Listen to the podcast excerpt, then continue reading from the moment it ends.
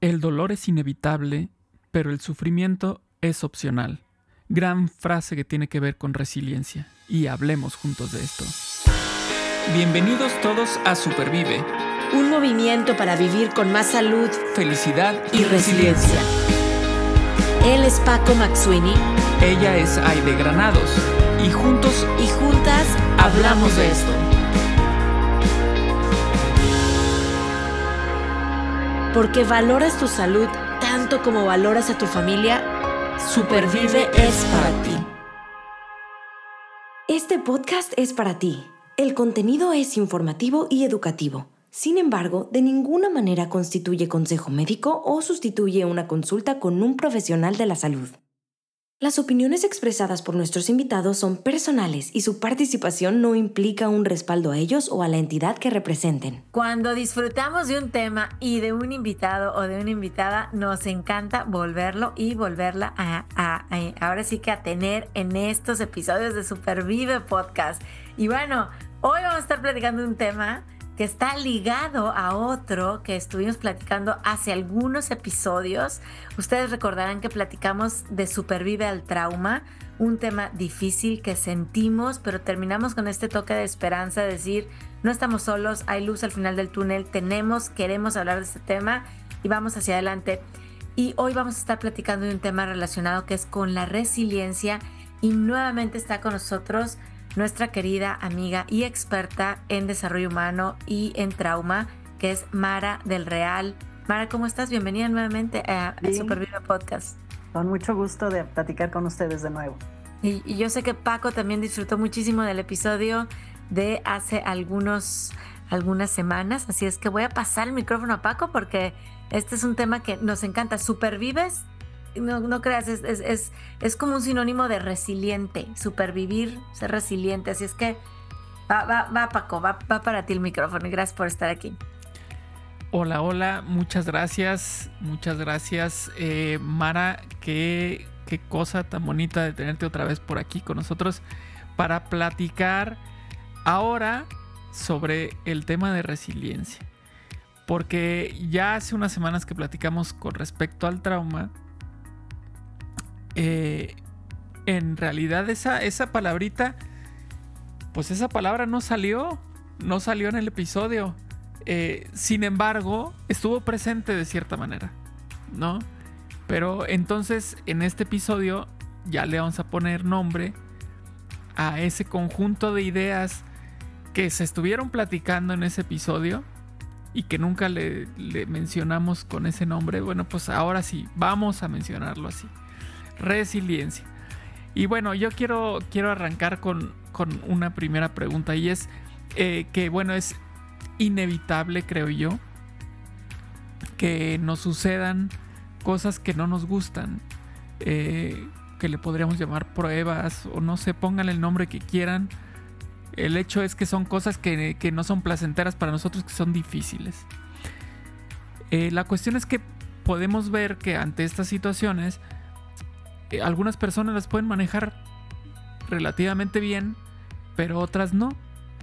Entonces, ¿por qué de, personas que viven el mismo evento, eh, eh, tal vez hasta podemos hablar del mismo momento, si hablamos de una cuestión grupal, supongamos un accidente en la línea del metro, somos varias personas las que estamos ahí arriba, ¿por qué dos personas viven el mismo evento, pero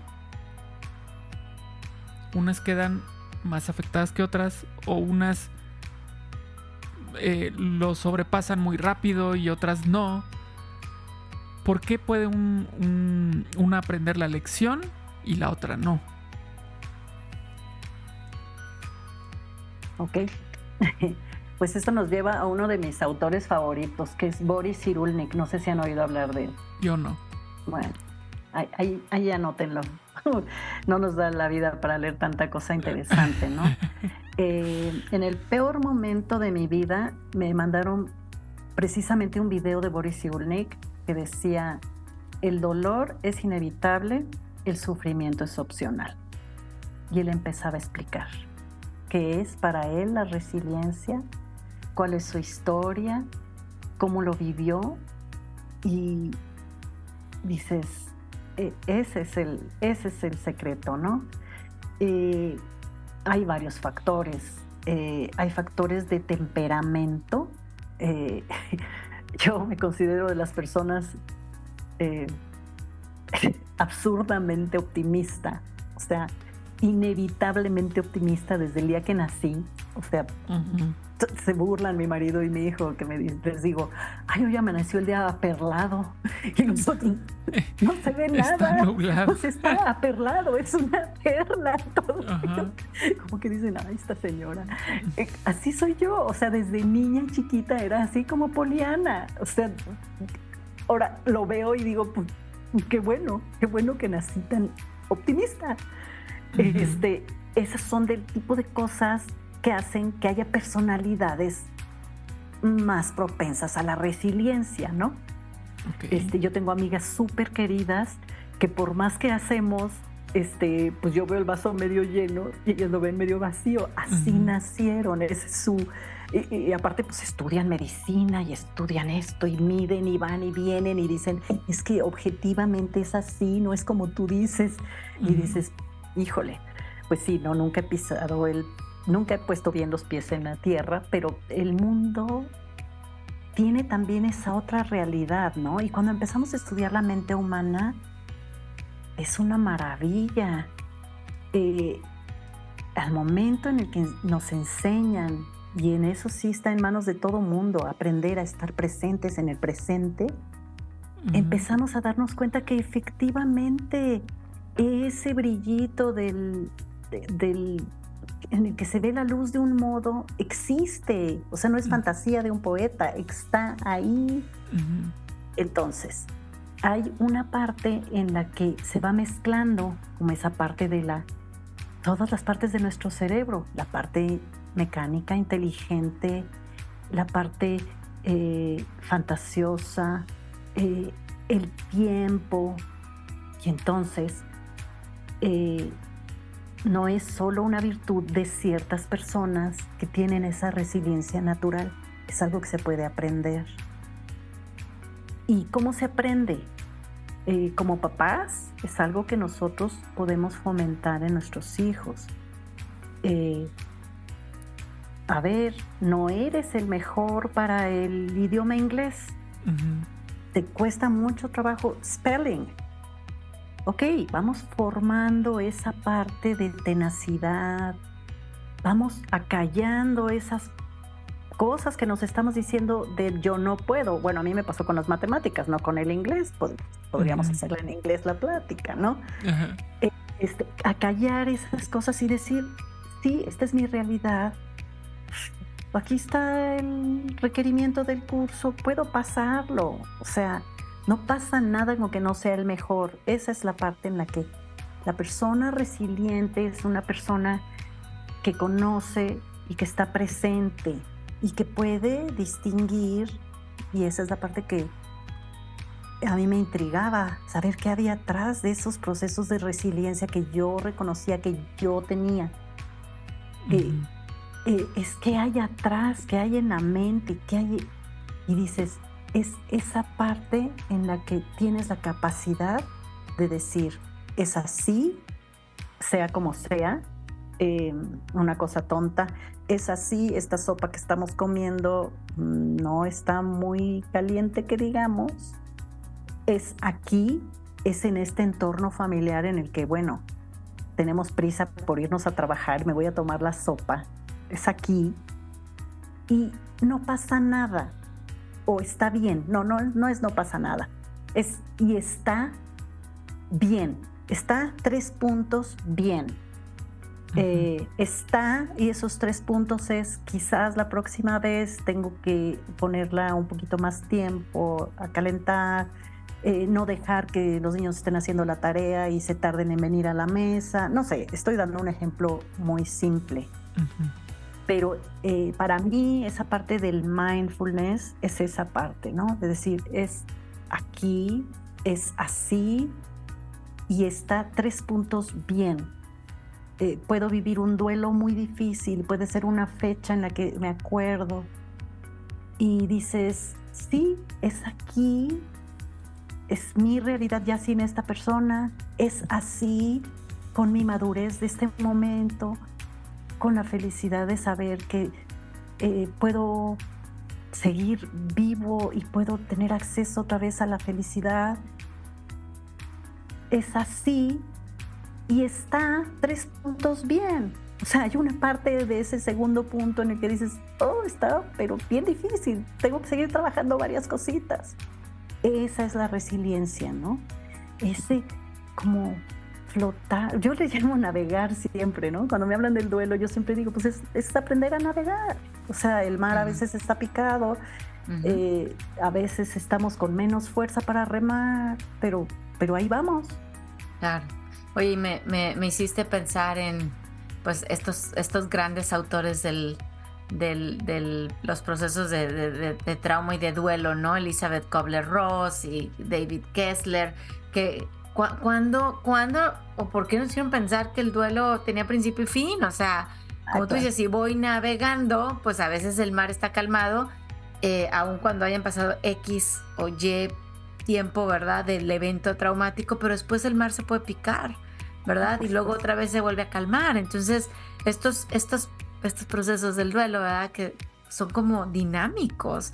Y, yo creo que nos lleva a vivir una resiliencia dinámica. Eh, ¿No? Así es, no, somos ¿qué? work in progress, ¿no?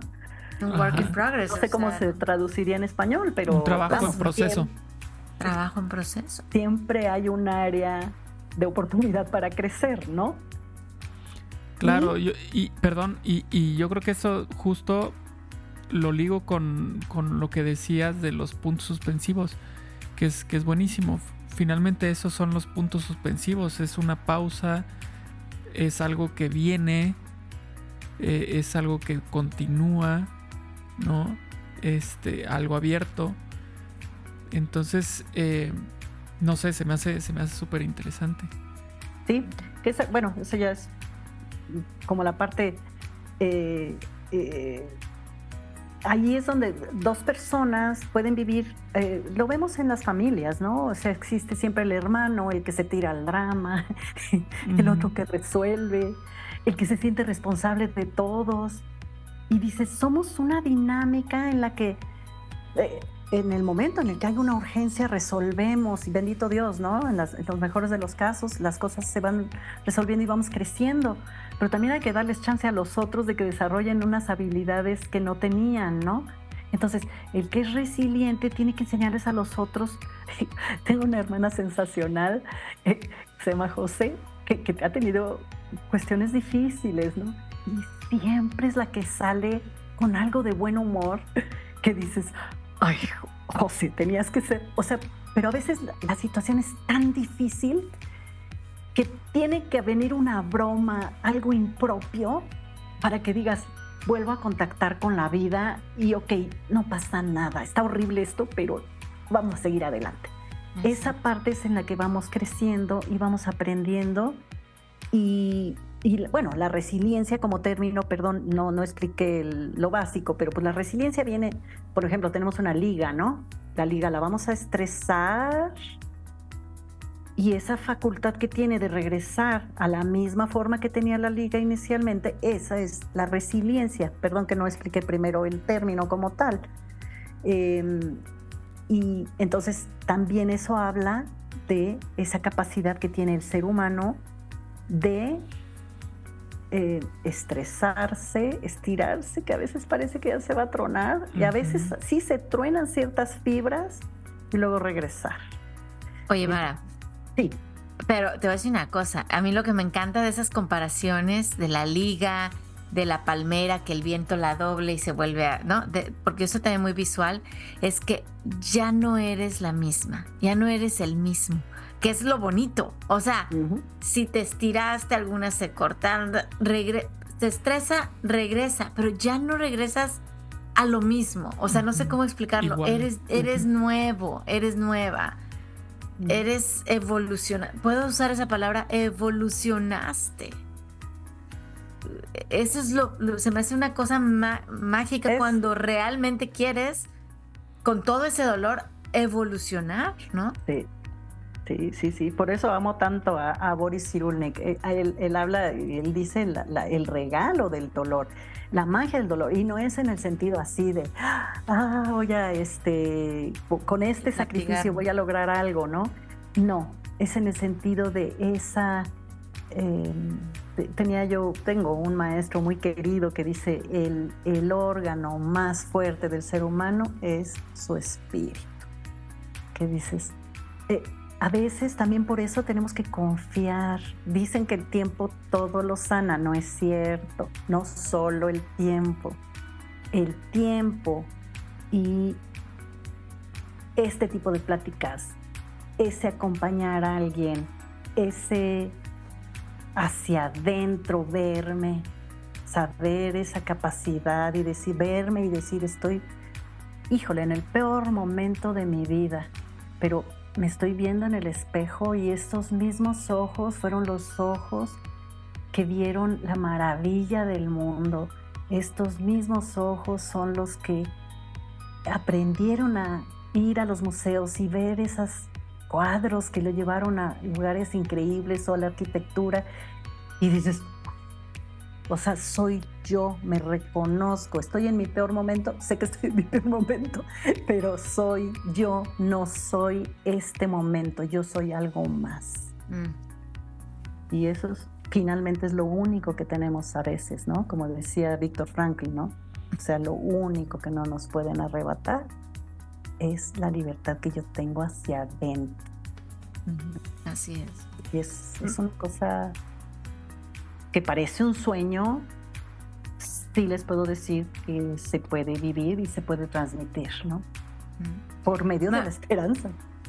Exacto. Mara, yo, yo te he escuchado también hablar eh, y he leído acerca de lo que le llaman la resiliencia individual y la resiliencia social, ¿no? No sé, se me figura que hemos estado muy orientados ahorita platicando de la resiliencia individual, ¿no? Eh, pero ¿qué nos puedes decir de la social? ¿Qué, ¿Cuál es esa resiliencia social? Uy, es, es una cosa increíble.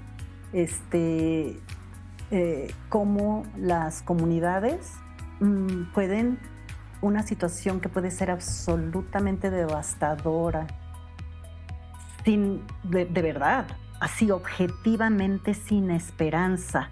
O sea, realidades, híjole, que vive el ser humano que son extremas, como tener un hijo desaparecido, ¿no? O sea, una situación como la sociedad, que en eso qué maravilla que haya antropólogos físicos, sociólogos, eh, psicólogos sociales, ¿no?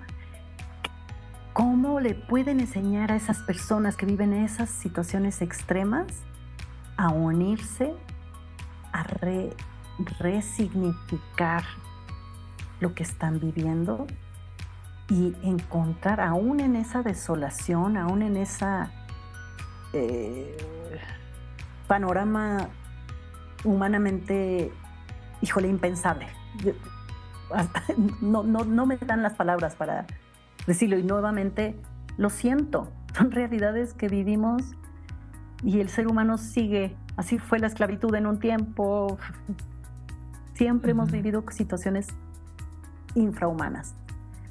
Eh, ¿Qué es esto de la resiliencia social? Es esa capacidad que tengo yo de transformar mi dolor en algo positivo. Eh, estas buscadoras, por ejemplo, trascienden, ¿no? Y dicen, ok, mm, con que encuentre a un resto humano. Yo lo estoy haciendo por las otras. Con que yo encuentre el hijo de otra, ese es mi hijo. ¿Sí? Y, eh, son caminos que solos nos llevan a la violencia, nos llevan a la justicia, a la venganza, y acompañados nos llevan a algo diferente, ¿no? Eh, existe, que también eso, esa fue una de las clases que nos dieron, que se llama justicia restaurativa, no sé si han oído hablar de eso, pero que habla de más allá de la justicia. O sea, la justicia no es nada más la que el juez dice, este culpable y tantos años de cárcel. No, el ser humano cuando es víctima requiere de otras cosas y esas cosas son posibles de sanar en lo social, en las comunidades. Sanar no en el sentido de que se resuelva, y tristemente no que se resuelva el problema social, pero sí mi problema personal. Cambia totalmente, con caminos de paz, con caminos de concordia, con caminos de un coraje bien orientado. Eh, hay mucho que trabajar y hay mucho que hacer con ello, ¿no?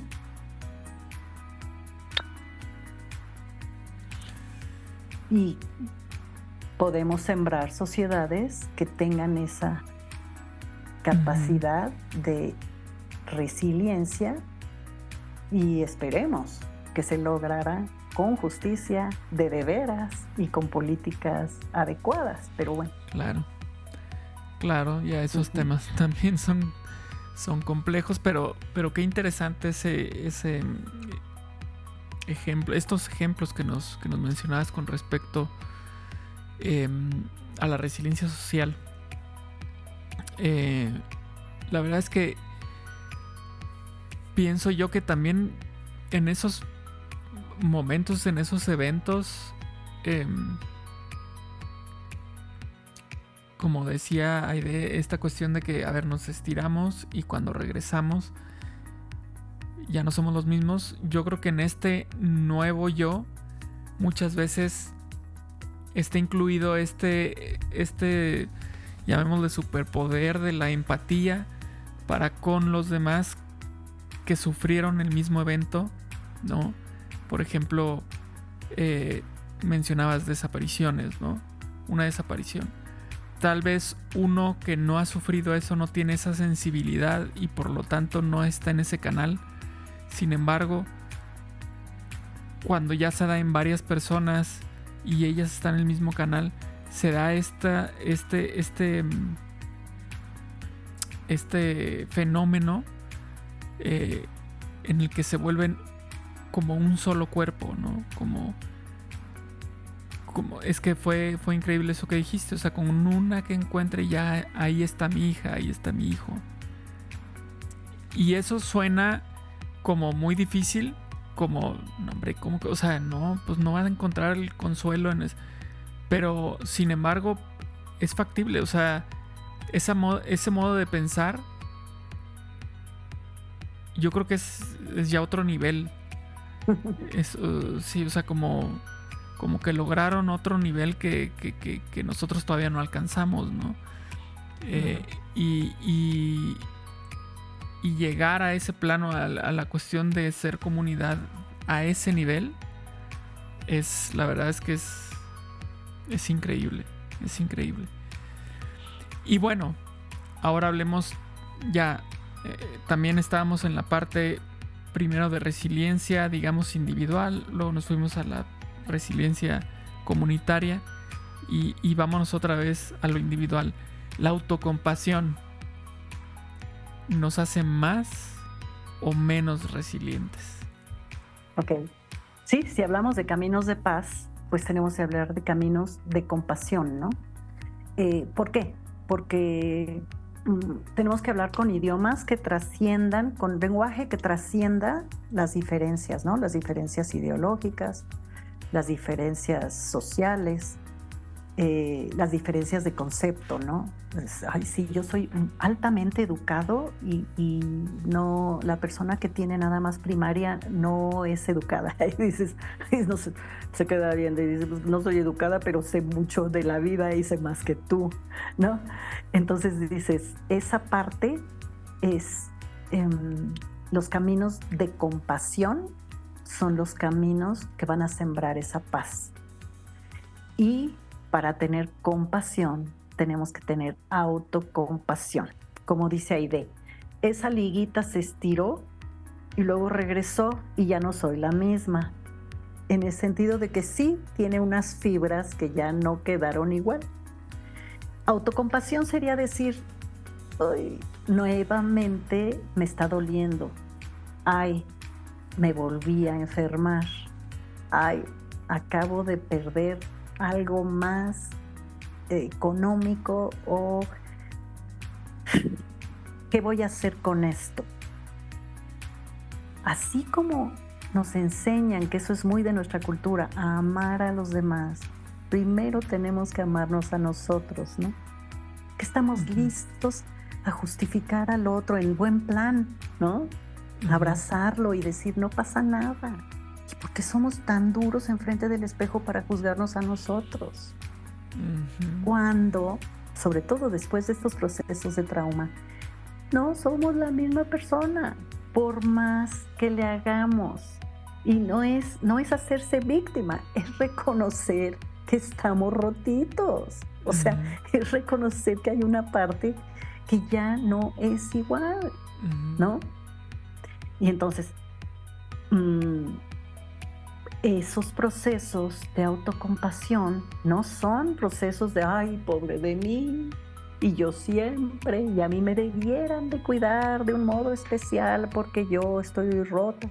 No, es una manera de decir, ah, es así, es aquí y está bien.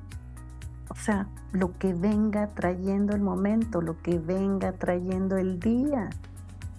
Y reconocer nuestras habilidades y nuestras terribles flaquezas, porque los seres humanos tenemos una capacidad tremenda de este, volver a caer o hacer daño o, o, hacer exactamente lo contrario de lo que predicamos, a veces con razones muy santas. Y dices, todos los días tengo que revisarme, todos los días tengo que saber que soy un qué, work in progress. O sea, que, que no estoy acabado, que hay caminos en los que yo, y eso con la autocompasión, ¿por qué? Porque si yo estoy confiada de que yo puedo crecer, voy a crecer. Si yo estoy confiada de que eh, me merezco un lugar especial porque soy víctima y porque estoy, estoy complicada, pues voy a hacer la vida muy difícil para mí y para los demás. No sé si me voy a explicar. Te das a explicar muy bien, Mara, y la verdad es que nos dejas con un mensaje otra vez de esperanza, como lo estamos diciendo, ¿no? Eh, yo creo que si queremos ser compasivos, vamos a empezar por ser autocompasivos. Y, y yo quisiera como que concluir, ahorita te, te estoy escuchando, ¿no? Em, esta parte de ser resilientes y de ser autocompasiva conmigo misma, repitiendo, tú dijiste otra vez, es así, es aquí y está bien, pero yo me quiero repetir y quiero repetir para todos, soy así, estoy aquí y estoy bien. Y para mí creo que esa, me voy a repetir más frecuentemente el soy así, estoy aquí y estoy bien y practicar así más la autocompasión. Muchas gracias Mara, muchas, muchas gracias por venir a platicar y compartir y recordarnos que, que podemos ser resilientes, que podemos aprenderlo, que podemos renovarnos eh, y encontrar significado. Para mí esa es otra cosa que me encanta de, de estas vivencias de los traumas, encontrar significado a lo que nos pasa. Eh, y eso, seguir este camino de, resiliencia, que no termina, no termina hasta que nos vayamos de aquí, ¿verdad? Como decía el filósofo de Güemes, como decía, esto termina cuando se acaba. No me acuerdo si es el filósofo de Güemes o es mío, pero vamos a, vamos a seguirle con, ¿Y tú cómo dices? Me quiero ir sin nada, ¿no, Aide? Te oí. sí, yo, dije, no me, quiero ir con las manos llenas, yo me quiero ir sin nada, yo también. Ay, Mara, me andas bien, me andas escuchando por varios te lugares. te andas toqueando bien fuerte. Ya me di cuenta, sí, yo me quiero ir sin nada. No, soy fan, ¿eh? Confieso. Ah, ya sabes, pero gracias, gracias por regalarnos este, esta reflexión. Y en verdad yo los invito a que repitamos esto. Eh, soy así, estoy aquí y estoy bien. Y ustedes también. Muchas gracias. Un fuerte abrazo. Gracias, Paco. Gracias, Aide. Nos vemos. Nos vemos en el próximo, Paco. Así es. Nos vamos a escuchar en el próximo, que seguramente también será otro tema eh, que a alguien, como siempre hemos dicho, a alguien le va a caer ese mensaje.